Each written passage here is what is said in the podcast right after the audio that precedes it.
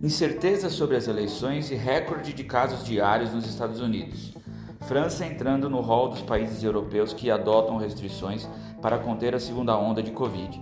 E no Brasil, os ruídos políticos voltam à cena, ameaçando as reformas e acrescentando novos fatores de risco ao quadro de fragilidade fiscal e pressões inflacionárias. O ponto alto da agenda de hoje vem depois do pregão, com o anúncio pelo Copom que deve manter a Selic em 2% ao ano, além dos balanços das três blue chips, Bradesco, Vale e Petrobras. Hoje é dia 28 de outubro de 2020 e este é o Bom Dia Mercado da mesa de renda variável da Etmos Investimentos.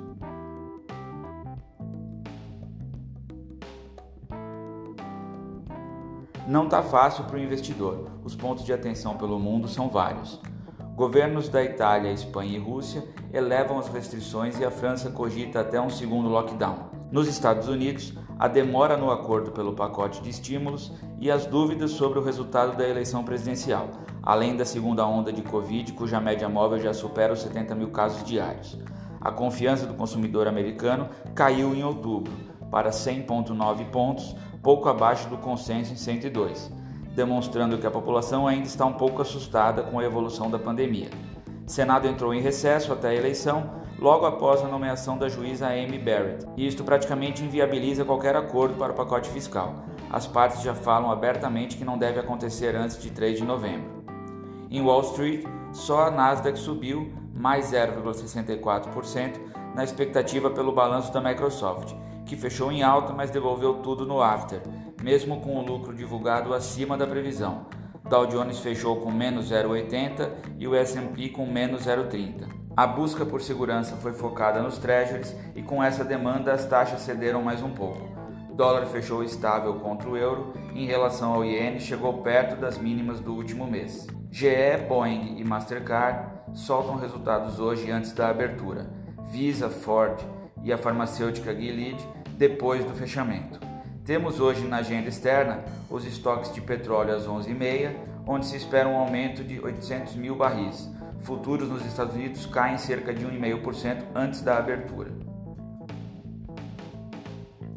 No Brasil, novos sinais de atrito entre Rodrigo Maia e a base aliada do governo ajudaram a derrubar o índice Bovespa, que perdeu novamente os 100 mil pontos, e pressionaram o dólar, que fechou o dia acima de 5,70 nas máximas. De novo, o real destoou das demais moedas, mas dessa vez para o lado negativo. As demais emergentes tiveram um dia de valorização.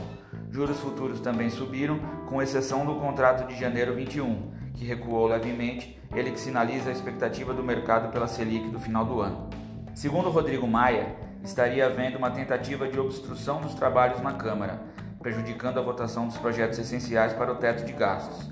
Mas é sabido que a briga tem como pano de fundo a disputa por sua sucessão na presidência da Casa, que acontecerá em fevereiro de 2021 e na qual o Planalto toma partido a favor do deputado Arthur Lira, do PP, líder do Centrão e adversário de Rodrigo Maia. De qualquer maneira, isso prejudica o andamento das reformas e pode gerar uma situação ruim em que o governo entraria em 2021 sem um orçamento aprovado e sem poder executar os gastos.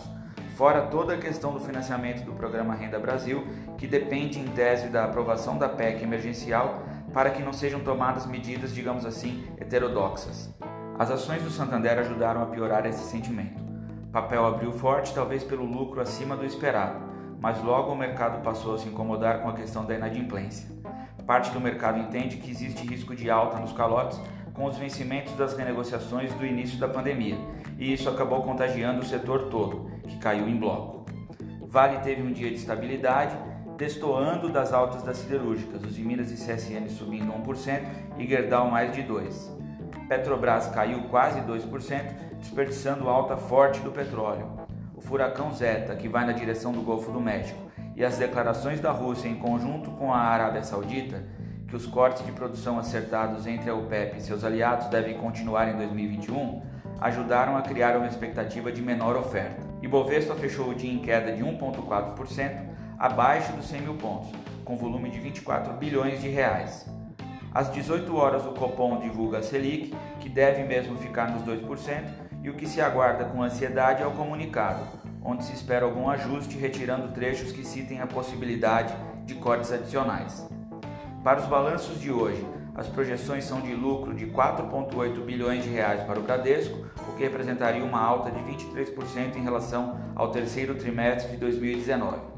Vale deve reportar lucro de 3,6 bilhões de dólares, crescimento de 118%, e Petrobras prejuízo de 1,5 bilhão contra lucro de 9 bilhões no mesmo período de 2019, todas depois do fechamento. Além destas, Multiplan, CESP, Pão de Açúcar e Odontoprev. Ainda pela manhã, antes da abertura, teremos os números da Gerdau. Vamos ficando por aqui, desejando a todos um bom dia e bons negócios. Até mais!